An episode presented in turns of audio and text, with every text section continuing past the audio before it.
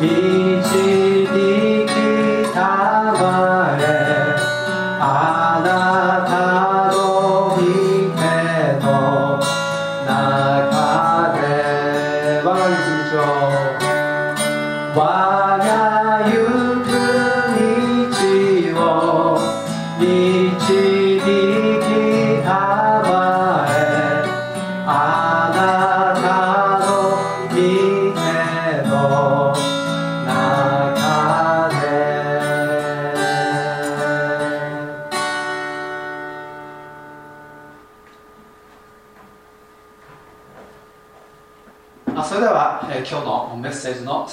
書であります、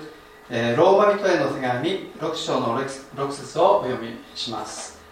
えローマ人への手紙6章の6節をお読みします。私たちの古い人が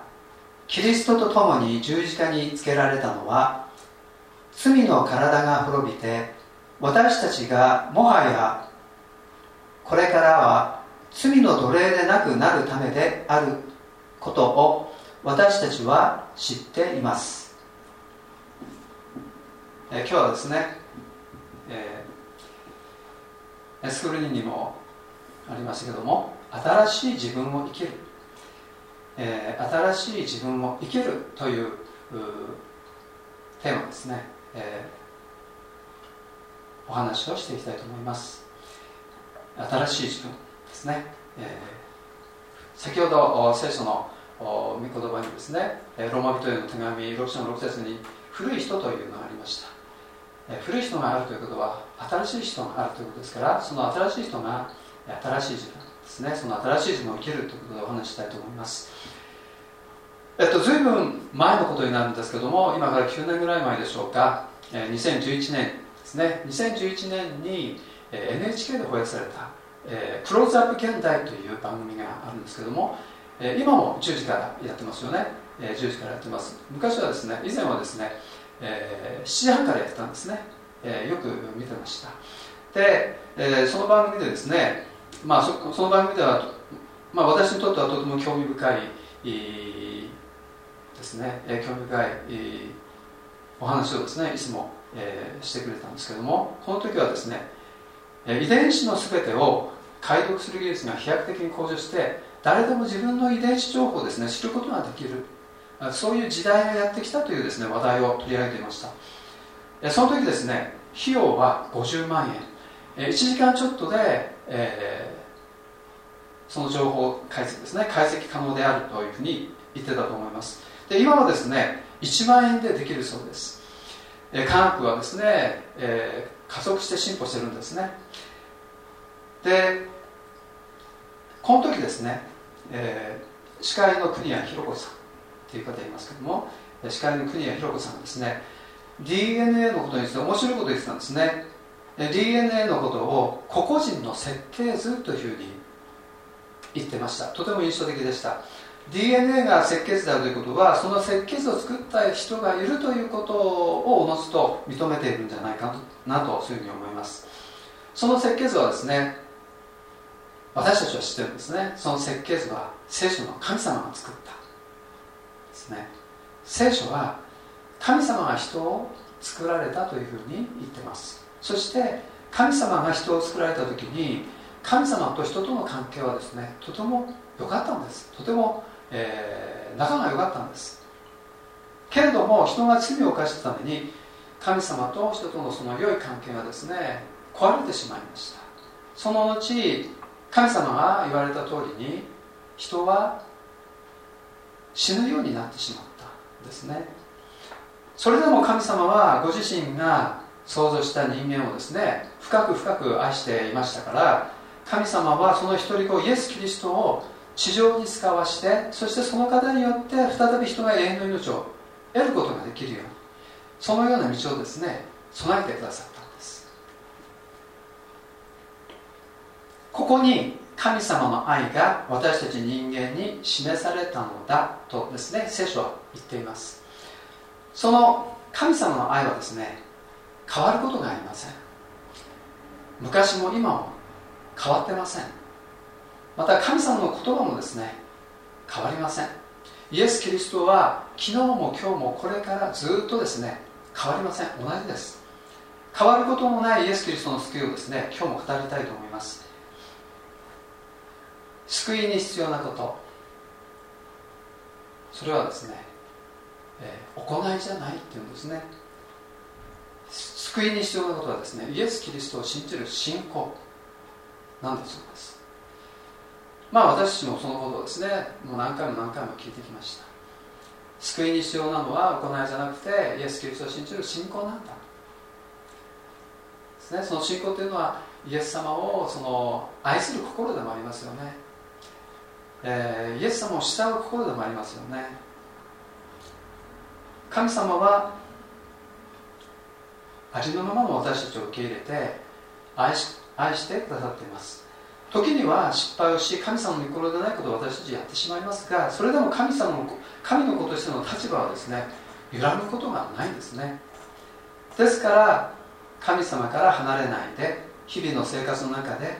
どういう時にも神様に応答しまた神様の応答を見出して神様との関わりを、えー、持ち続けて歩み続けることが大切だというふうに前にもお話ししたと思うんです。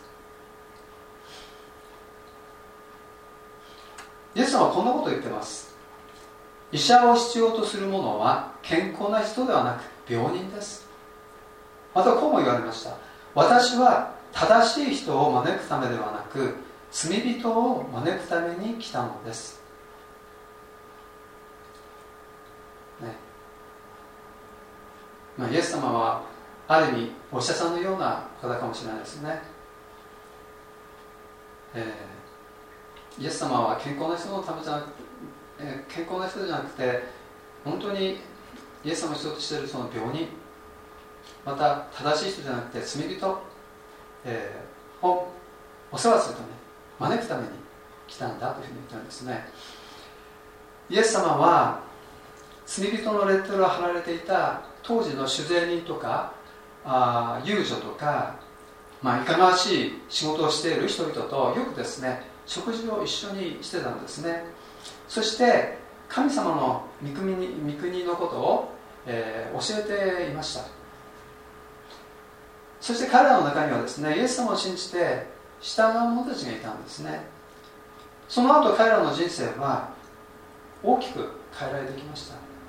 また一方では罪人の友となったイエス様のことを軽蔑したりまたは妬んだりする人々ハリサイ人立法学者祭司といったですね宗教指導者たちがいたんですね。彼らはイエス様の教えを否定したりまたイエス様の働きを邪魔したりしました。そんな彼らに対してはイエス様は大変厳しいことを言ってます。イエス様が厳しい態度を取られたのは罪人に対してではなくてイエス様の教えを否定したりまた救い主なるお方を否定したり自分たち自分たちこそが正しいだというふうにですね、えー、主張したその偉い人人偉い人たちに対して、えー、イエス様は厳しい態度を取られたんですね。皆さん取材人ザーカイの話をですね知ってるかと思います。彼は自分の立場を利用して自然人という立場を利用して集めてはならない取ってはならない以上のお金をですね人々から取ってごまかして取ってそして、えー、不正な富をですね、えー、蓄えてたんですね。けれどもイエス様と出会ってイエス様の愛に触れて彼はそのことをですね悔い改めました。まあ、いつもですね、前からですね自分のしていることは悪いことだというふうに分かっていながらも、まあ、自分は悪者だし、まあえー、悪者だからこんなことやってもいいだろうと思ってるのかもしれません。けれどもですね彼は一大決心したんです。私の財産の半分を貧しい人々に施します。また誰からでも私が騙し取ったものを4倍して返しますというふうに言ったんですね。このザーカイの言葉っていうのは悔い改めたザーカイの心をですね表していると思いますよね。イエス様が自分のような悪い人間を否定しないで認めてくれた。受け入れてくれた、まあ、それが彼にとっては大きなあ喜びだったんでしょうね、まあ、衝撃的な喜びだったと思います。これは今まで彼の思いや感情を支配してきた彼の古い自分古い自分から自由にされて新しい自分に生きようとする瞬間だったと思うんですね。イエス様には人を古い自分から新しい自分へと向かわせてくれるそんな力があるんです。ザーカイのようにザーカイは劇的に変わったかもしれない。劇的に生き方が変えられたかもしれない。そういう場合もありますけれども、まあ、私のように少しずつ少しずつですね今も続けて少しずつ少しずつ変えられる場合もありますよね。人によってはそれぞれの成長の仕方がああるんだと思います。バックスライドという言葉聞いたことあるでしょうか、まあ、バックスライドっていうのは一度神様を信じて初めはうまくやったんだけれどもしばらくすると、えー、神様から離れてまた前の生き方に戻ってしまったそういう人のことですよね。しかし一度バックスライドしたけれども悔い改めてまた信仰生活に戻る人もいます。そういう人の中にはそのような過程を経て人生を神様に捧げて神様の働きにですね、えー、献身する人々も人々も少なくありません。神様の憐れみは本当に大きいんだと思います。またですね、まあ、キリスト教会においてもいろんなことがあったと思いますね。多くのスキャンダル見てきました。ある有名な牧師ある有名な伝道者、まあ、スキャンダルによって働きの第一線から退きました。しかし再び活動を始めた人もいます、まあ、悔い改めと回復のために長い長い時間が必要だったと思います。復帰することについては賛成する人もいれば反対する人もいます。まあいろいろな考えがあるかと思います、まあ、聖書の例ダビの例を見てみるとですねダビデも神様に建てられた立派な器でした。神様を信じている人でした。けれども神様を信じてても過ちを犯してしまったんですね。とても、えー、まあ、人を傷つけるようなですね、まあ、それも大変傷つけるようなそのような罪を犯してしまったんですね。まあそういう中でダビデは神様の許しを体験しました。神様を信じていても過ちを犯してしまう可能性はですね誰にもあるように思います。ですから私たちは本当に神様の憐れみと恵みに頼る以外はないんですね。私たちは行いによるのではなく信仰によって義とされます。信じた後も神様の働きについた後もそれは変わることがありません。罪を犯してしまったとしてもイエス・キリストを信じる信仰によって私たちは神様の前に正しいもののままなんですね。スクリーンにですねローマ人への手紙8章の一節をですね写してほしいんですがえ、ローマ人への手紙8章の1節このように書かれてあります。こういうわけで今はキリストイエスにあるものが罪に定め罪に定められることは決してありません、というふうに書かれてあります。こういうわけで今はキリストイエスにあるものが罪に定められることは決してありません。ね。そういうことなんですね。でこれまでの話をですねまとめてみたいと思うんですね。まとめると2つの事実にまとめることができると思います。一つはキリストイエスにあるものは決して罪に定められないということですね。一つはキリストイエスにあるものは決して罪に定められない。罪を犯してしまったからといって神の子供でなくなったわけではありません。神の肉に入る資格を失ったわけではないですね。2つ目にキリストイエスにあるものは罪の性質がなくなったわけではない。ということですね。2つ目はキリストイエスにあるものは罪の性質がなくなったわけではない。だからクリスチャンも罪を犯すことがあるんですね。そしてこれからお話しすることはもしかすると今お話したことと矛盾して聞こえるかもしれないんですけどもでも矛盾してないのでそこのところ聞いてほしいと思います。またスクリーンですね。映してほしいんですがローマ人への手紙6章の1節ですね。ローマ人への手紙6章の1節。このように書かれてあります。それではどういうことになりますか？恵みが増し加わるために私たちは罪の中にとどまるべきでしょうか？それではどういうことになりますか？恵みが増し加わるために私たちは罪の中にとどまるべきでしょうか？まあ罪を犯せば犯すほど神様の恵みが大いに表されるっていうことなんですかね。で次ですね。ローマ人への手紙6章の15節。ローマ人ローマ人への手紙6章の15節にはこういうふうに書かれてありますね。それではどうでしょう？私たちは立法の下にではなく恵みの下にあるのだから罪を犯そうということになるのでしょうか？絶対にそんなことありません。それではどうでしょう？私たちは立法の下にではなく恵みの下にあるのだから罪を犯そうということになるのでしょうか？絶対にそんなことありません、ね、クリスチャンだから罪の性質があるんだからクリスチャンであっても罪の性質があるんだから罪を犯してしまうことはしょうがないから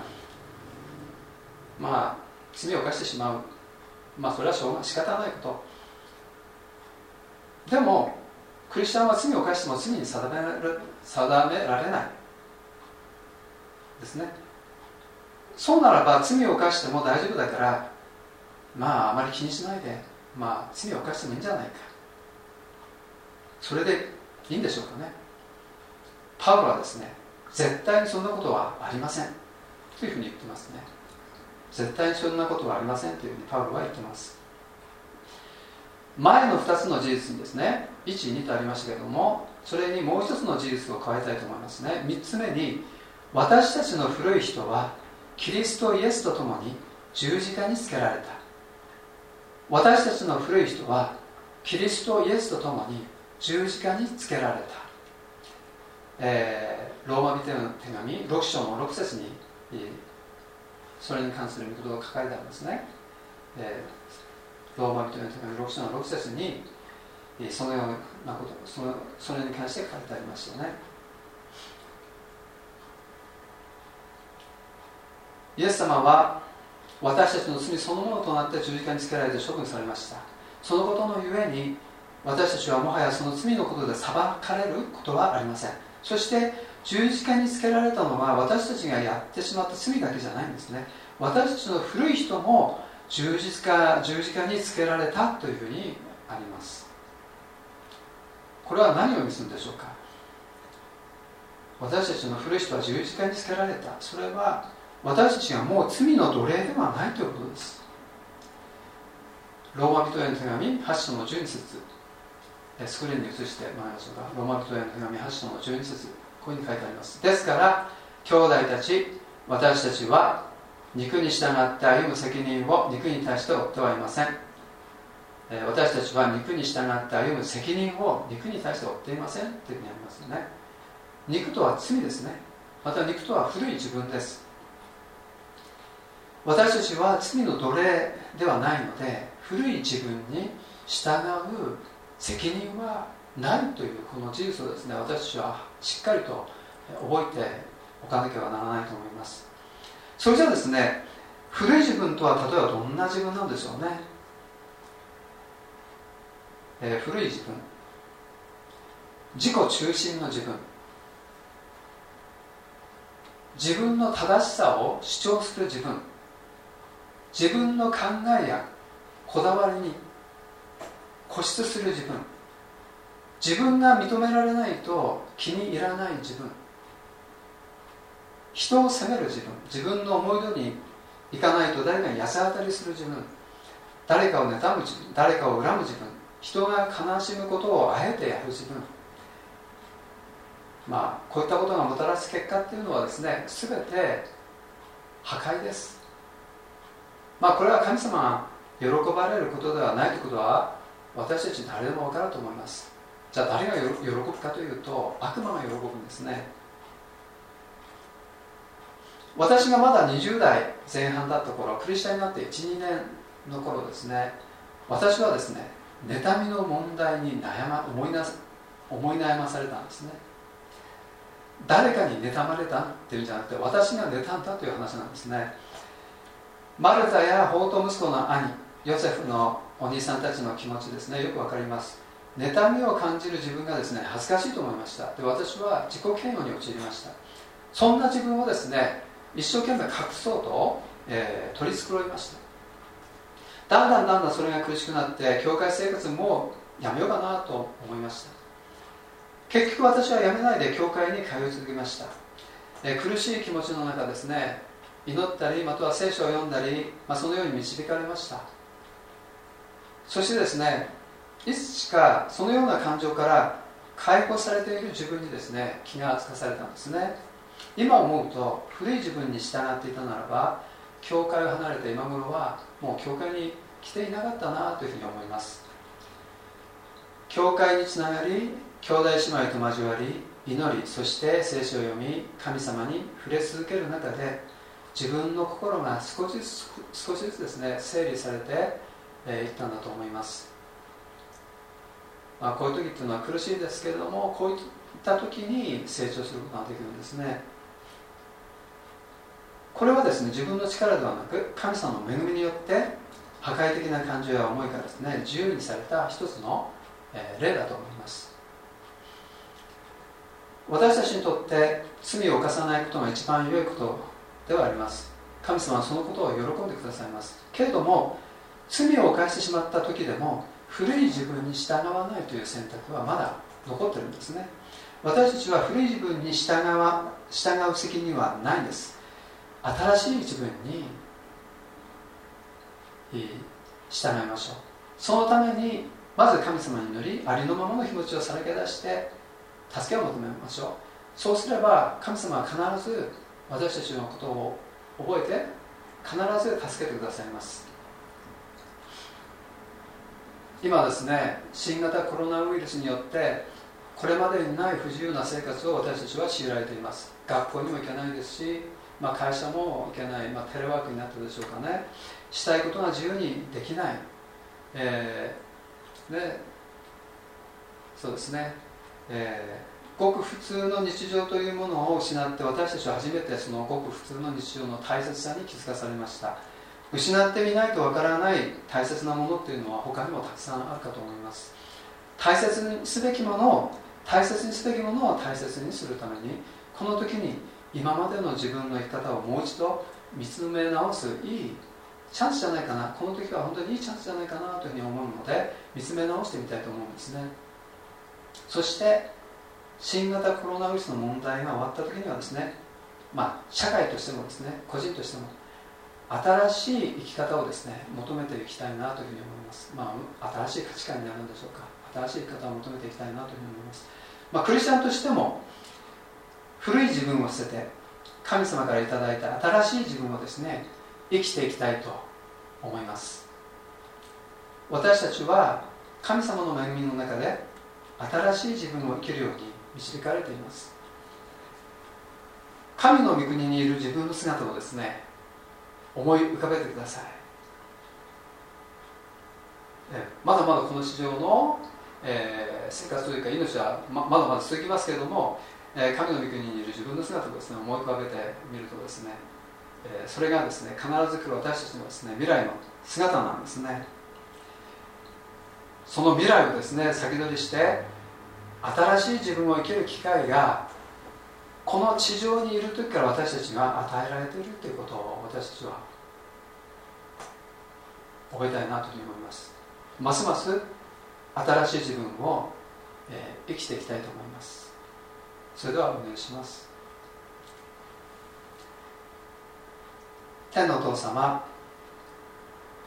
私たちの古い自分はイエス様と共に十字架につけられました。それゆえに私たちは古い自分肉罪に従う責任がないことを感謝いたします。神様はそれでも私たち弱いものですから罪を犯してしまうことがあります。しかしその時でさえも私たちには新しい自分に従う選択が残っていますから感謝いたします。神様の愛は変わることがありません。あなたが忍耐深く私たちのことを覚えてくださってますから感謝します。さらに私たちが新しい自分を生きていくことができますように私たちの思いをさらに新たにしてください。新型コロナウイルス感染拡大収束を主をどうぞ一日も早く与えてください。その時を与えてください。そしてその時にはその時からは神様本当にあなたが与えてくださるごく普通の日常を心から感謝して新しい社会新しい自分新しい価値観を持って生きていきたいと思いますので神様はどうぞこの新型コロナウイルスで世界中が苦しんでます。その時を短くしてくださるようにどうかお願いいたします。主イエス・キリストの皆によってお祈りします。アーメン。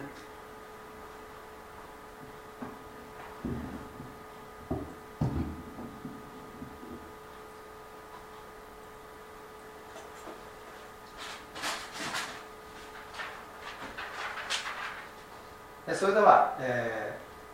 ー、終わりに賛美をして祝祷して礼拝を閉じましょう。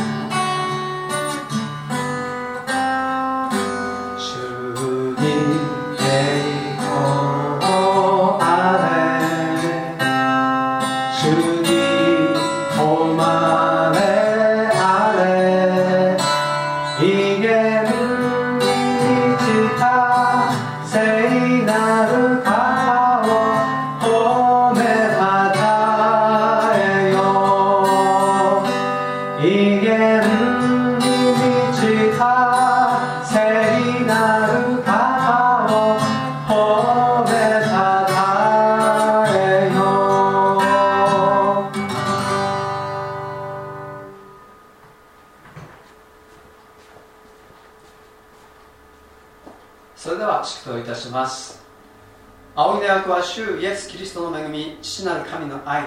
精霊の親しき交わりが愛する兄弟姉妹の上に常しえに豊かにありますように。アーメン。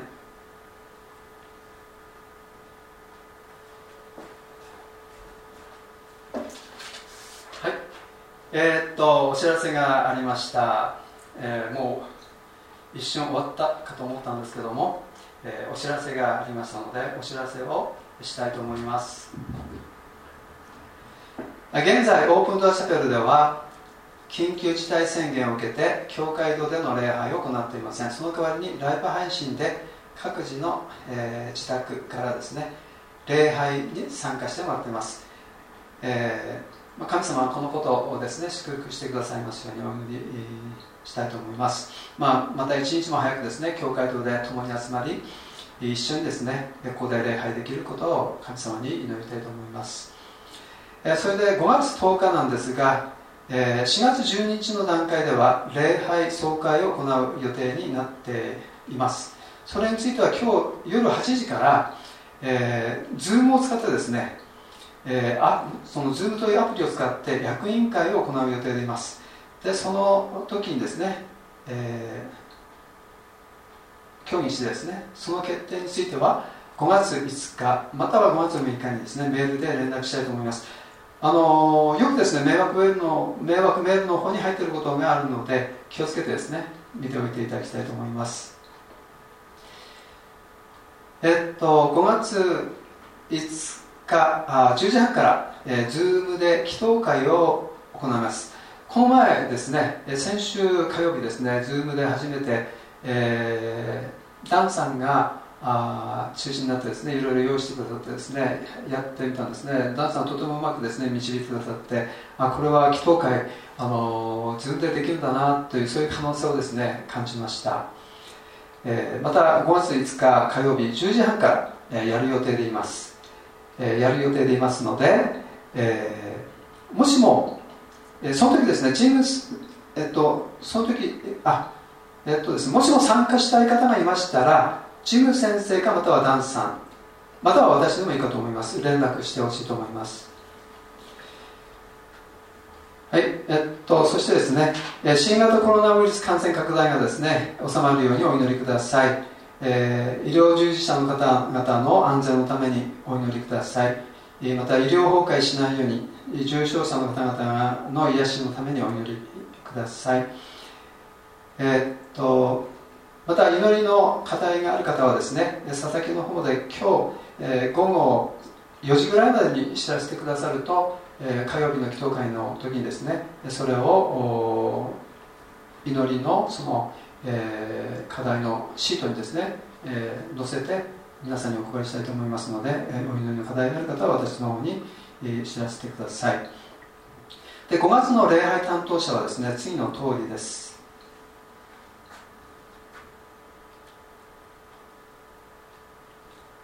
はい。えっと、一応5月10日ですね。今のところやる予定でいますのでメッセンジャーが佐々木。子ども礼拝メッセンジャーが宮崎めぐみさん。司会者が田村さん。祈りがえりこさん。そしてえっと小学校の、え小学科ああ教会学校の小学科が、えー、5月10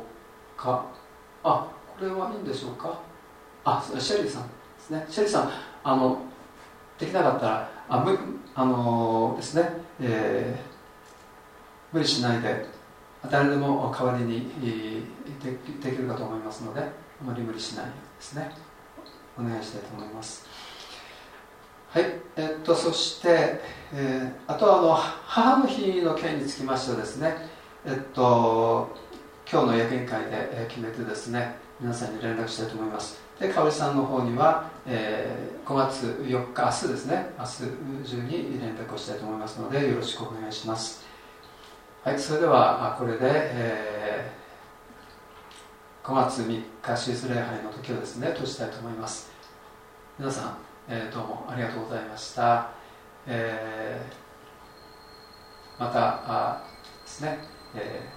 ー、今度、えー、この場所ですねお会いしたいと思います。